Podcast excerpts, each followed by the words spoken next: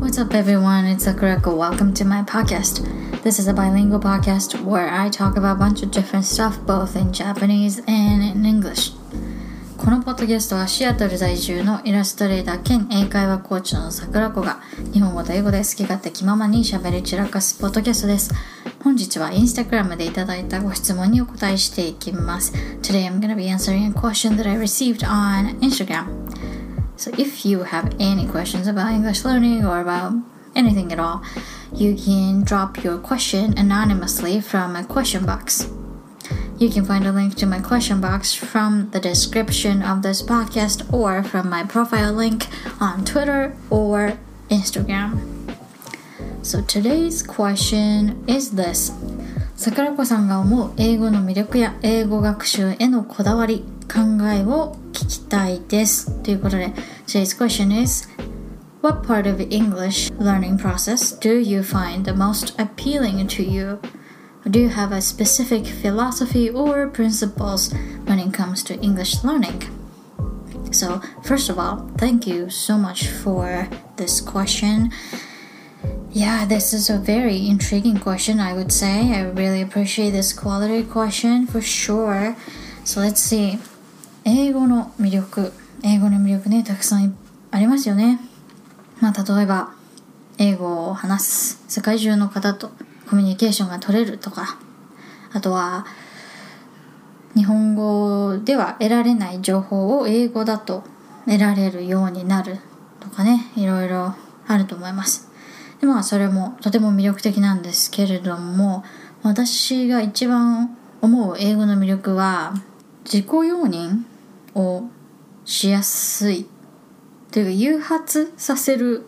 言語だというところですかね自己容認とかっていうと結構そのなんか自己啓発系のあそっち系行っちゃったみたいな感じで今思ってる方いらっしゃるかもしれないんですけどちょっと今説明しますね So I think English helped me enhance a sense of self-awareness because English is not like a high in context language like Japanese. So when you're speaking, when you're composing sentences, for instance, about your ideas, about what you want to convey, you have to use a subject like I, or maybe it's an object, you know, me or myself, whatever. And quite literally, in those sentences, you are subjecting yourself in that communication. And when you do that, or when I do that, I feel like I am looking at my thought process as a like a third third person from a third person point of view, like very. Uh, I can I am able to like objectify what is going through my head then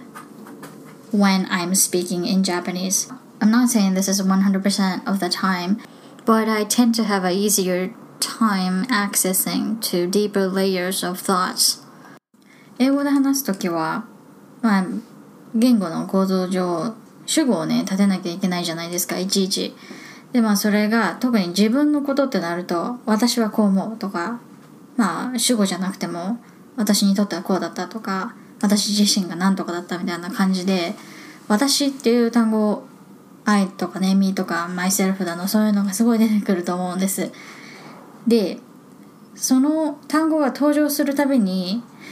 あ、私は今こういうふうに思っていたんですねっていうふうに、結構男子第三者的な目線でこう自分の考えとか気持ちに向き合うことがしやすいと思うんですよ。まあこれは私の個人的なあの感想なんですけど。まあ、私私が主語じゃなくてあっても一体何がどうなったから何なのかっていうところを英語だといちいち毎回毎回言わなきゃいけないじゃないですか。もう主語と目的語があるのが英語なのでで日本語だと結構そのね主語を飛ばしても通じることがすごい多いと思うんですよ。主語だけじゃなくてもう目的語もう言わなくてももう通じちゃうみたいな。ことってすごくあると思うんですよ。でまあ言葉としてはしょれすごくはしょりやすい言語だと思うんですよね日本語って。でまあそれがいいいいとか悪いとかじゃなくてまあそれは違う性質のものなので別にいい悪いではないんですけどまあ英語でその今まで日本語でやってきた表し方と違う、まあ、表現の仕方っていうのを繰り返し繰り返し訓練していくことによってものの見方？今までふわっとしていたところをもう一度しっかり観察して一体これはどう何がどうなっているのかっていうことをきちんと言語化していく作業が必要になってくるのでつぶさに観察するとか分析するとかきっちりと言語化するとかそういうところそういうところが結構訓練されてそしてその分析力とか言語化能力って人生の QOL Quality of Life、えー、人生の質を結構ね左右する能力だと思うんですよ Since the English language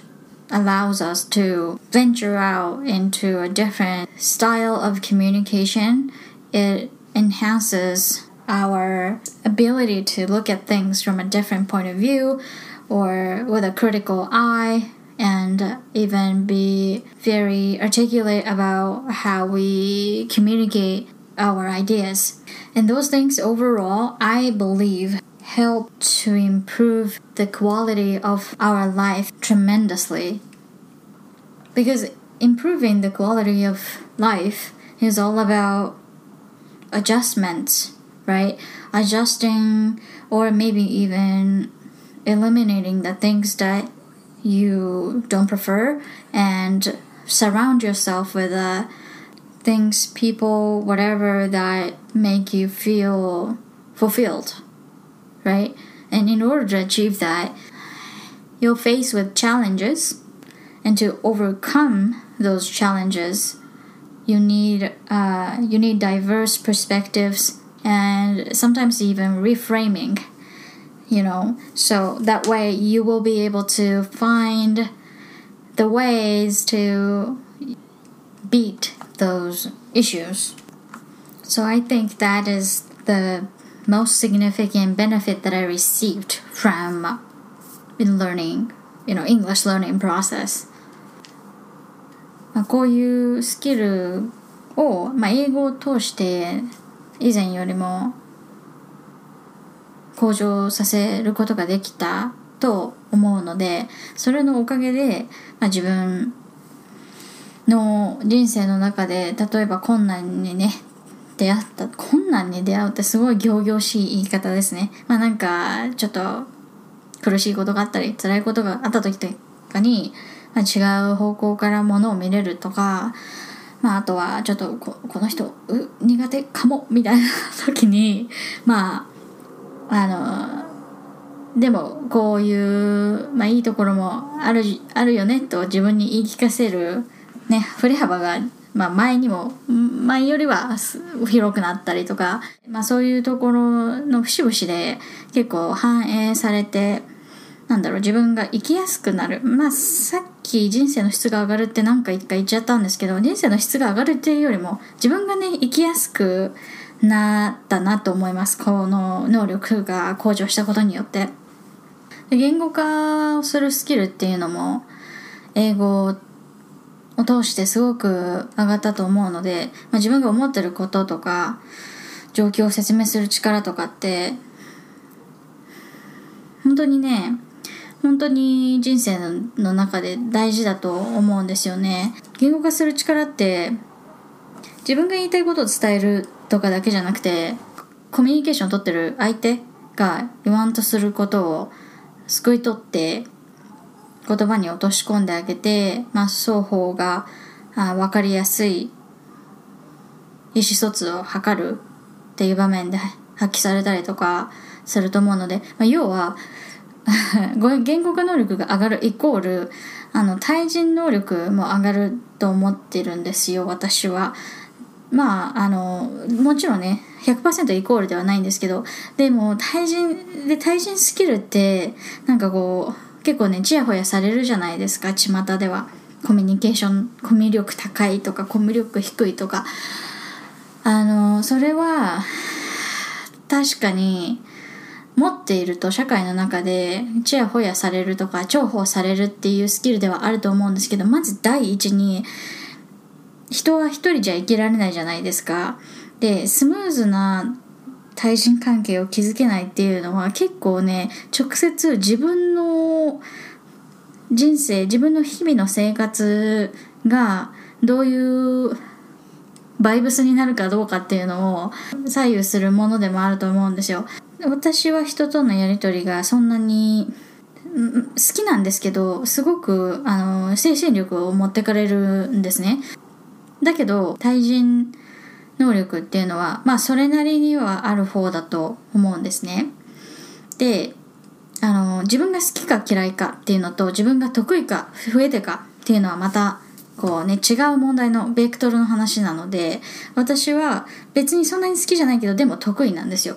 でその得意になった理由っていうのの一つの中にこの英語学習っていうのがすごくあると思っていてこれ対人関係があんまり好きじゃない挙句の果てにあんまり得意じゃなかったらもう結構ね人生地獄だと思うんですよね。なってたと思うんです私自分にとって。なのでせめてあんまり好きじゃないけどまあまあできるようになってよかったなってこれすごい思うんですよ。So, uh, in a way, English learning process really helped me develop people skills and communication skills, which ultimately helped me lead a life that I am comfortable and happy with. So, that is definitely one of the most appealing parts of acquiring English language to me. そうですね。なので私にとっての一番の英語の魅力っていうのは、まあ、その自分自己容認を誘発してくれる言語であるっていうことと表現をする過程の中で日本語とねやっぱりアプローチが違うのでよりいろんな見方分析力とか想像力を働かせるとか、えー、あとは日本語では言わなくては言わなくても済んでいたところをきっちりと言語化をしていくっていうことを重ねていくことで最終的に自分のね生きやすさにつながっていったっていうところが英語の私にとっての一番の魅力かなと思います。And as far as、uh, my principle goes, I I really don't have any. I think uh, one thing I can share is that what works is different for everyone. So you just gotta try it out and see if it works for you. And if it doesn't, why didn't it work? What else can you do? Or what should you do to make it work? And uh, uh, it's very important, I think, in the English learning process or in any learning process to think for yourself. So I guess that's my principle. And also, I don't really do anything that I don't want to do when it comes to English learning or when it comes to everything else. Um, yeah, I just cannot stick with a program, so to speak, if I don't like like it. Um, yeah, especially uh, if it's something that is being force fed to me, I manifest the severe allergic reaction to things that are being force fed to me. Um, so I really I wouldn't have been able to stick with English learning as long as I have if I didn't focus solely on the things that I want to do in the learning process. あれやれこれやれとか先生からじゃあこの記事を読んでみましょうみたいな感じで渡されたりとか今日はこの本を使いますみたいな感じで言われるともうね本当に無理なんですよ。あの内容が面白くてもなんかその先生にやらされている？っていう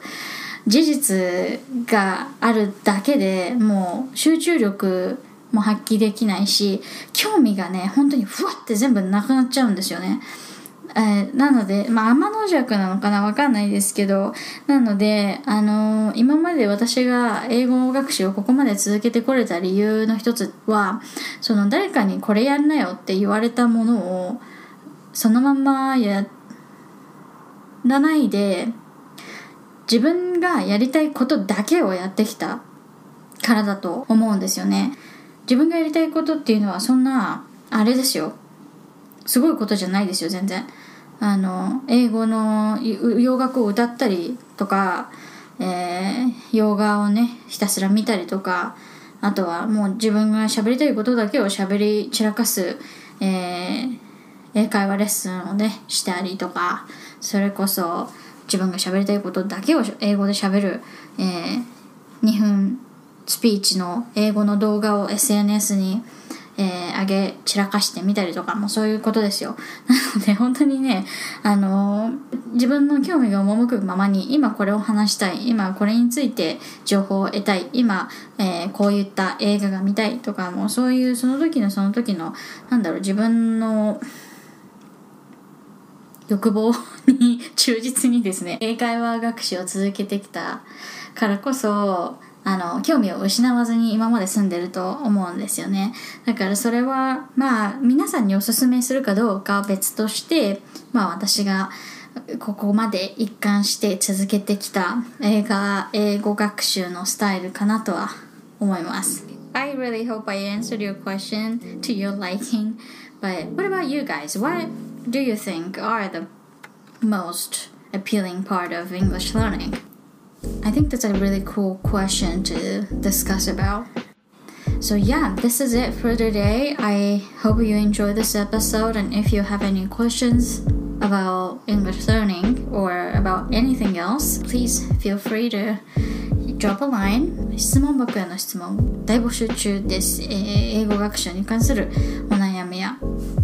私の、え、アメリカ生活に関するご質問でもいいですしこのポッドキャストへの感想や、えー、コメントも